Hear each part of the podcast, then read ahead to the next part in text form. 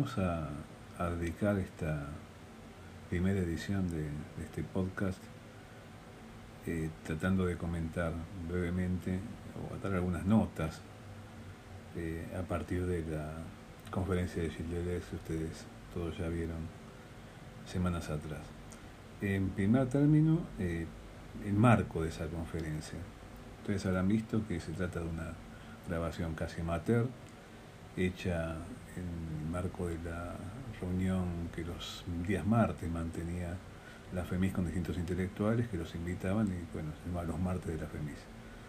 En ese contexto, esto iba a ser una conferencia eh, más de ese ciclo, pero se convirtió en un hecho realmente histórico en el sentido de que de ahí parten unos cuantos elementos que tienen que ver con la relación entre cine, pensamiento, teoría cinematográfica, práctica cinematográfica.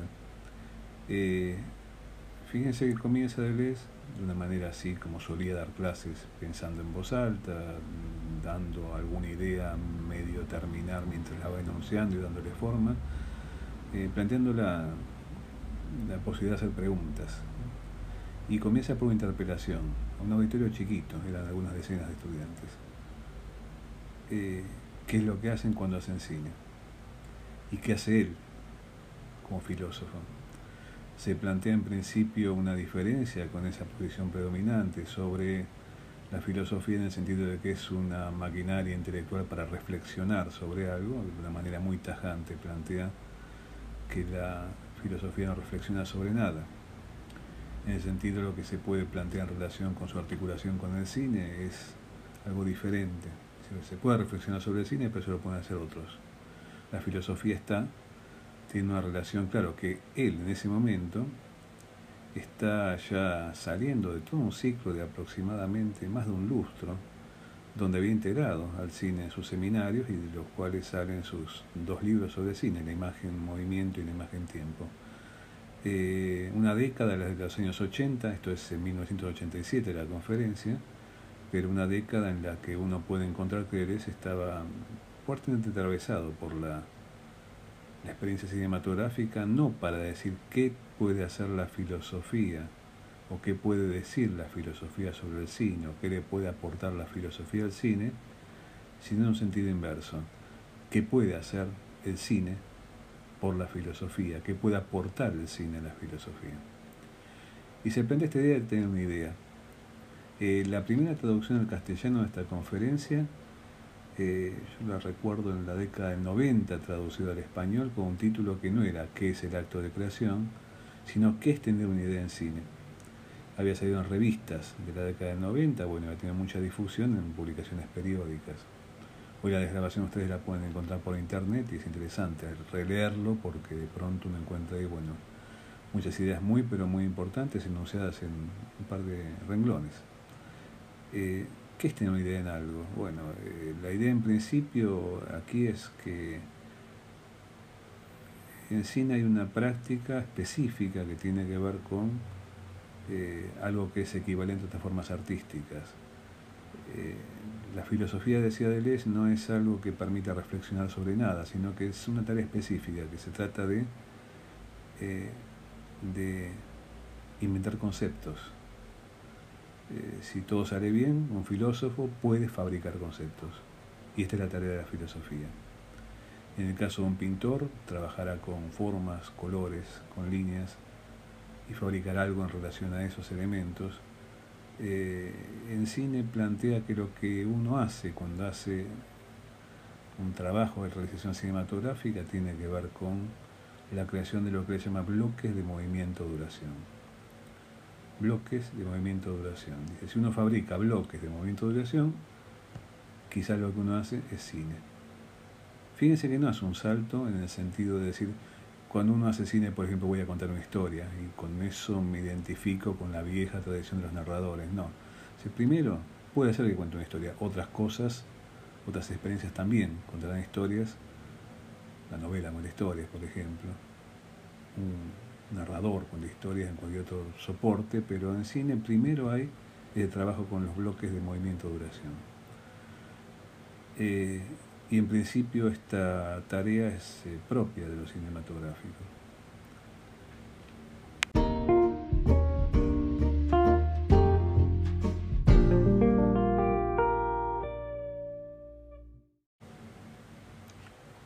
Bueno, el cine 50 historias, decíamos, lo cuenta con bloques de movimiento duración.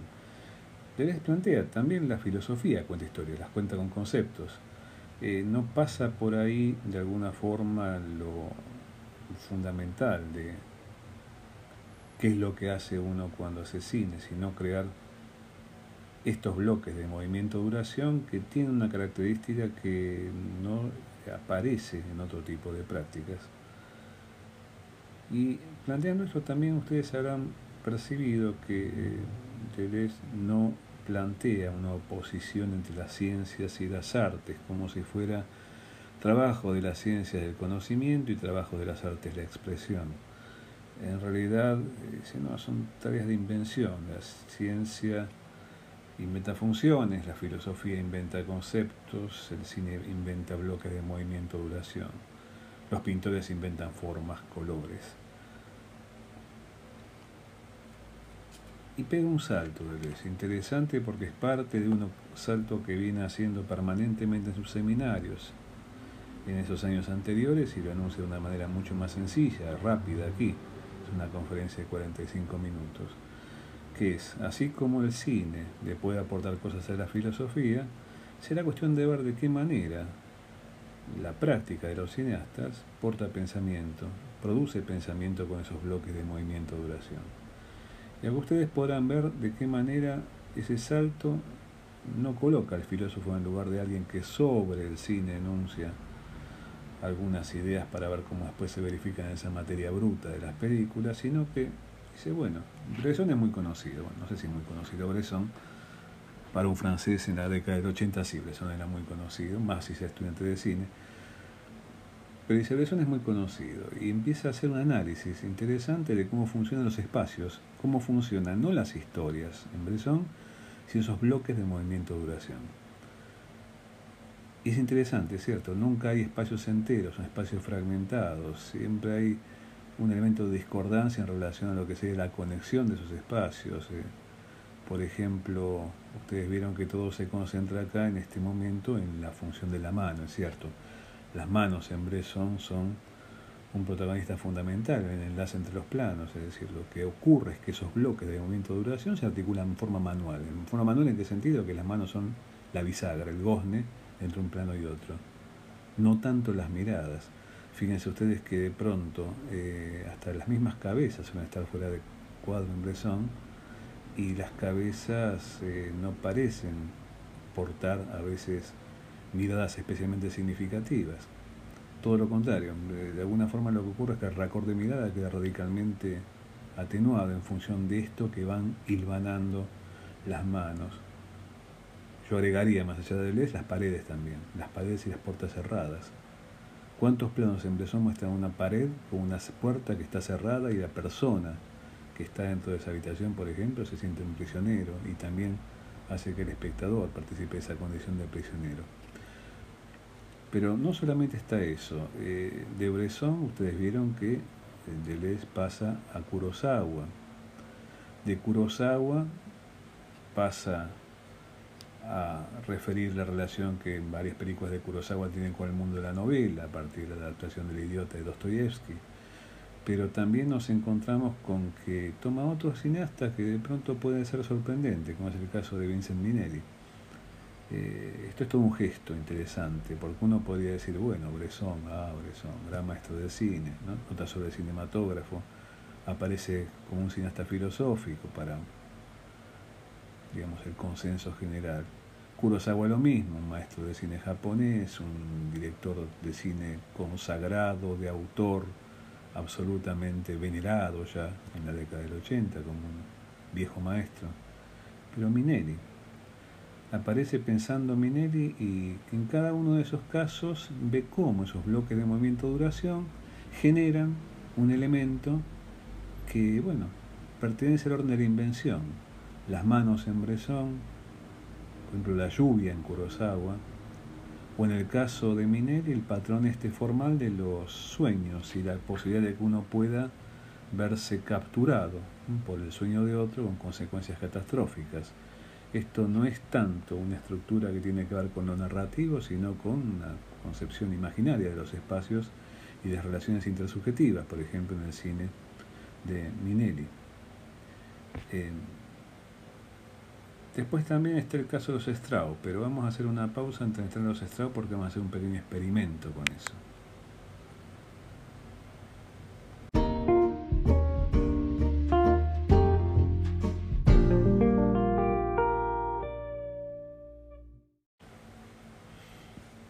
Dijimos Bresson, Kurosawa, Minelli, pero ahora viene algo que requiere un poquito más de tiempo, porque se trata de algo que pone a prueba la misma, diríamos, raíz de lo que nosotros percibimos cuando nos enfrentamos a esos bloques de movimiento duración. Esto es la cuestión de lo visto y lo oído. Particularmente acá, Vélez va a plantear la relación entre la palabra y la escucha de la palabra y la percepción visual de los cuerpos en pantalla y una relación de disyunción. Para eso toma el ejemplo del cine de dos realizadores, Straub y Juliet, eh, y en principio examina de qué manera, más allá de lo que tematiza en cada una de sus películas, sean cortometrajes, largometrajes, a lo largo de una práctica cinematográfica muy intransigente y ya en ese momento de varias décadas, uno puede encontrar que aparece una disyunción entre la palabra y los cuerpos y cierto tipo de juego permanente entre esos bloques de movimiento de duración y cuerpos que se hunden en la tierra y palabras que se elevan en el aire. Para eso yo los convocaría a que vieran, vamos a subir un cortometraje muy breve, eh, que se llama eh, Toda revolución es un golpe de dados, y donde eso van a percibir que aparece prácticamente una condición de manifiesto cinematográfico en un pequeño trabajo de una decena de minutos. Eh, esto realmente es importante porque ustedes van a percibir en ese corto Podríamos haber usado otro fragmento, me parece que vale la pena considerar el caso de Strauss y Juliet porque eh, encontramos ahí algo que se relaciona fuertemente con eh, lo que va generando esta conferencia, eh, arribando a su mitad para trabajar en, el, en su último tramo, que es una conexión muy poderosa entre pensamiento, arte y política fundamentalmente ustedes van a verlo trabajado a partir de la noción de eh, resistencia. Entonces, eh, es una apuesta de Lesa que si ustedes se han visto los fines de sí, también, pensemos, estamos viendo estudiantes reunidos en París en los años 80, muy posiblemente se habían contactado con los fines de Strauss. Eh, de hecho, no es tan seguro que esto se hace hoy para nosotros. Es más frecuente que te encuentres, por ejemplo, estudiando cine con las películas de Bresson, pero no todo el mundo trabaja con las a veces bastante, bastante eh, exigentes en un sentido de no dejarte ningún resquicio para el confort, películas de eh, Jean-Marie Strauss. Pero realmente ahí aparece fuertemente esta condición de que viendo una película de Strauss, como viendo de pronto algunas películas de Godard, como viendo, podemos agregar otros realizadores que en este caso es ahí para sus referencias, pero uno puede percibir que claramente lo que está en juego ahí es eh, la aventura de cineastas que toman a la realización cinematográfica como una forma de conocimiento y como una actividad que tiene que ver realmente, no porque hagan necesariamente cine político, pero sí con una dimensión política de su práctica. Eh, por lo tanto, uno puede ver que lo que se juega en trabajar en la misma percepción de una película como Toda una revolución es un golpe de dados, eh, es trabajar sobre los fundamentos mismos de lo que hace a una práctica de la mirada y la escucha particular, que llamamos cine, antes de ser un arte de las imágenes en movimiento, antes de ser un arte para contar historias con imágenes y sonidos, está en eh, una forma artística, lo que está en juego es una forma artística que trata de trabajar una dimensión diferente de la mirada y la escucha, abierta, obviamente, una fricción estética, pero al mismo tiempo a una posible generación de conocimiento.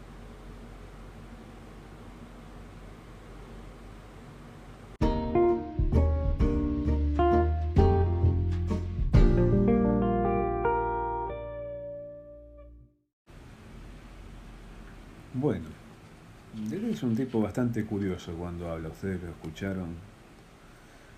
A veces oscila entre estas ideas que va generando de una manera paulatina, como buscando la palabra, encontrándose ahí con algunas cosas a medio configurar cuando las va enunciando, y de pronto te deserraja una frase fulminante, como que va trabajando en los dos registros.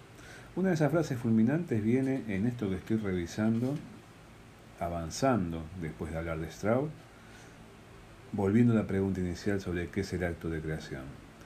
Así como en la primera parte nos planteaba que la filosofía no sirve para nada en el sentido de reflexionar sobre algo, sino que hace otra cosa, y si la filosofía no está para reflexionar absolutamente sobre nada, acaba también elaboró una propuesta de oposición fuerte, dura, entre arte y comunicación. Mejor dicho, sería arte versus comunicación.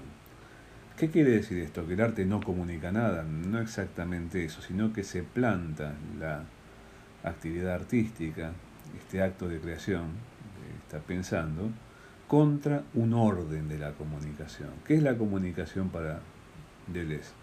Fundamentalmente es una actividad que tiene que ver con lo que se llama palabras de orden.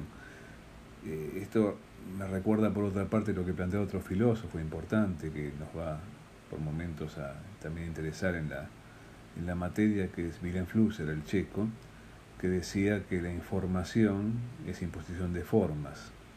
Acá la comunicación para Deleuze es una puesta en común. ¿De qué cosa? Es algo que eh, pone en común eh, algo que quiere el emisor para que lleve a término el receptor trasladando sin ninguna deformación lo que se transmite en un mensaje por un canal.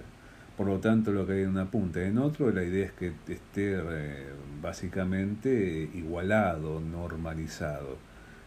El arte no hace eso, el arte hace algo muy diferente. Otro filósofo también importante de la filosofía francesa contemporánea se va o va a, pronunciar esta actividad del arte con una figura interesante en términos de imagen que dice el arte hace remolinos en los flujos de la comunicación, elabora algún tipo de interferencia sobre eso que la información quiere transmitir de punta a punta sin ningún tipo de modificación. Eh, fundamentalmente la comunicación en la que está pensando Deleuze es la comunicación que pensando en este concepto de que la información es palabras de orden y que tiene que ver con la transmisión de, de, un punto a otro sin ningún tipo de desvío o de modificación, es lo que permite el establecimiento de esto que empieza a llamar en el tramo final de la conferencia sociedad de control. Esta sociedad de control es algo que en su momento dejó ahí picando en los últimos desarrollos de, de su obra, alguien que Deleuze leyó muy muy pormenorizadamente, que, que, fue eh, Michel Foucault. Michel Foucault, ustedes saben, se dedicó mucho y publicó mucho sobre eh, las sociedades que tienen que ver con regímenes disciplinarios.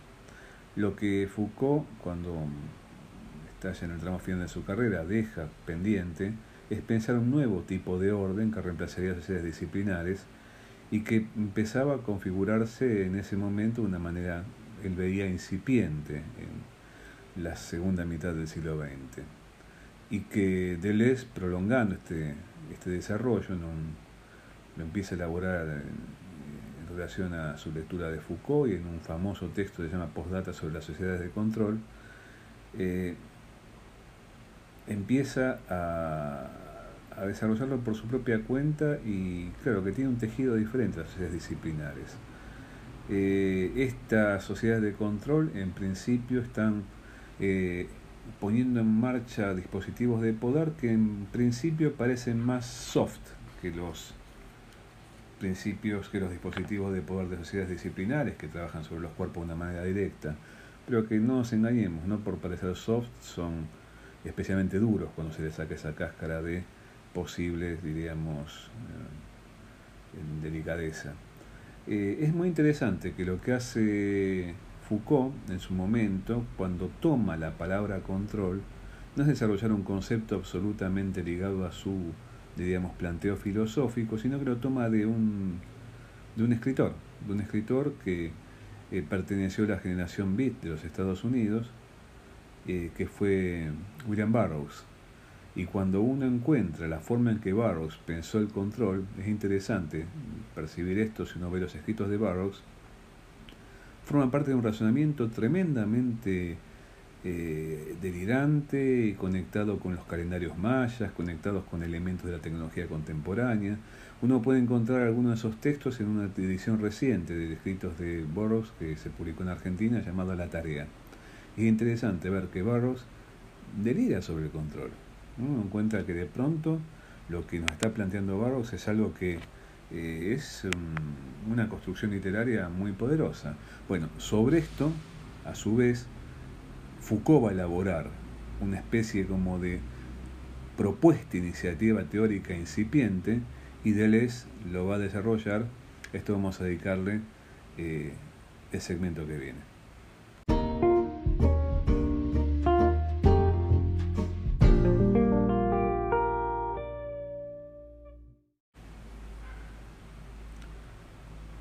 Plantea entonces Deleuze ¿Cuál es la relación entre la obra de arte y la comunicación?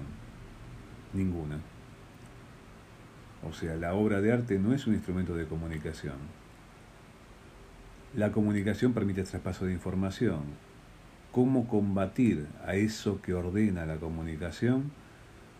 Plantea Deleuze, no sirve de mucho la mera contrainformación. La contrainformación sería en ese sentido un ejercicio especular de combate contra la comunicación con sus mismas armas y manteniendo el mismo tipo de formateo.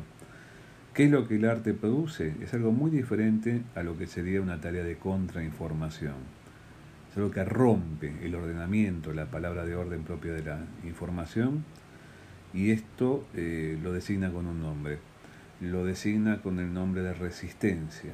Acá uno está usando una palabra que es muy utilizada en el discurso político contemporáneo, en muchos textos, en muchas intervenciones, en muchas formas incluso de activismo, especialmente cuando uno piensa en lo alternativo, las minorías.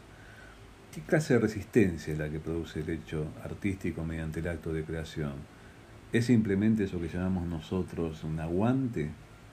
¿Es eso que tiene que ver con una lógica de mantenerse en pie mientras se resisten los embates de un enemigo que se sabe que es muy superior hasta que uno, bueno, de pronto sabe que va a caer, pero quijotescamente sigue sosteniendo esa resistencia. Esa resistencia. Eh, no, evidentemente es algo muy diferente, es una actividad móvil, una actividad que tiene que ver con una forma de combate y no solamente de aguantar los palos o de aguantar esos embates. Eh, acá se pone interesante, especialmente dramático, Deleuze, como si de pronto pareciera que estuviera deslizándose de un discurso político, algo que por lo general en los discursos políticos, especialmente los discursos de izquierda, se, se rehuye, que es pensar en la muerte. La derecha no, la derecha le gusta regodearse en la muerte, pero en principio acá lo que plantea Deleuze es algo bastante curioso y para eso recurre a un artista intelectual que no era necesariamente de izquierda, sí tuvo que ver con una forma de resistencia, especialmente en el marco de la resistencia en la Segunda Guerra Mundial, contra el colaboracionismo que apoyaba al invasor nazi, que fue André Malraux. Cuando plantea qué clase de resistencia es la que se pone en juego con el arte, dice Deleuze, eh, el arte resiste ante todo a la muerte. El arte es la única cosa que resiste a la muerte. Decía Foucault y recuerda Deleuze, perdón, Foucault, Marró, y recuerda, recuerda Deleuze que decía Marró eso. Y vuelve al principio sobre qué se hace cuando se hace filosofía, se inventan conceptos. Y acá la idea básica es pensar que lo que está jugándose en esta, en esta forma de pensar la creación artística como un acto de resistencia contra la muerte es algo que eh, está jugando en un término eh, ligado no solamente a la cuestión de bueno, que nuestras vidas se van a acabar, sino en términos de una forma de muerte que también afecta una dimensión colectiva. Y a un colectivo, por otra parte, que tiene que ver con eh, una noción que por lo general también a veces se descalifica o que se piensa poco sustentable en términos teóricos de algunas tendencias del pensamiento político contemporáneo, que es la de pueblo. Eh, acá la idea que plantea Foucault es algo que trabaja sobre la idea de pueblo de una perspectiva realmente que creo que es muy productiva, que es eh, algo que requiere la constitución de un pueblo. Eh, a veces uno piensa que la palabra pueblo es demasiado amplia y hay algunos que la han atacado por ser especialmente, en sus propios términos, resbalosa. Realidad la categoría de pueblo es una categoría de efectividad política muy alta y realmente en ese sentido eh, Deleuze eh, lo piensa de esa manera y se apoya en otro artista, se apoya en Paul Klee. En un famoso discurso que Paul Klee pronuncia en la Bauhaus en los años 20, dice que el arte es, se dirige, mejor dicho, a un pueblo que aún no existe. No un pueblo que es una esencia que viene del pasado, que tiene que ver con alguna condición ancestral y que de pronto uno tendría que recuperar, sino algo por construir. Una forma de comunidad que tiene que ver con una identidad en curso, con una identificación entre varios que se asumen como parte de ese pueblo y que se permiten a partir de ese reconocimiento mutuo una movilización. Eh, lo que plantea justamente en el final de este recorrido de Les, cuando recuerda a Paul Klee diciendo, ustedes saben, falta el pueblo, no es la añoranza por un pueblo que estuvo y ya no está, sino por un pueblo que es llamado a constituirse mediante la práctica artística. Es interesante que esto Klee lo haya pronunciado ante una población mixta que tiene que ver con artistas y diseñadores y arquitectos, en fin, gente que tampoco cree en la división entre ciencia y arte como la que estaba poblando a la en ese momento, en Alemania de Weimar. Pero es interesante ver que esta idea de que pueblo falta, es interesante que la formule Deleuze porque marcaría, y creo que vale la pena considerarlo, es difícil decir, bueno, Deleuze fue un utopista, eh, un, un, filósofo que apuntaba a una utopía constituida, que la imaginó, pero de alguna forma hay un movimiento que tiende hacia la construcción de eso que falta, y que acá terminando la conferencia también dramáticamente plantea de la manera que sigue. Dice, no hay obra de arte que no haga un llamado a un pueblo que no existe todavía. Eh, es interesante porque esto una dimensión política y un llamado a una de las respuestas posibles, aunque comienza con preguntas, acá hay una respuesta sobre, eh, bueno, ¿para qué, por ejemplo, el acto de creación como acto de resistencia? Bueno, dejamos hoy por acá. Eh, los despido con esta linda musiquita que encontré para los intervalos.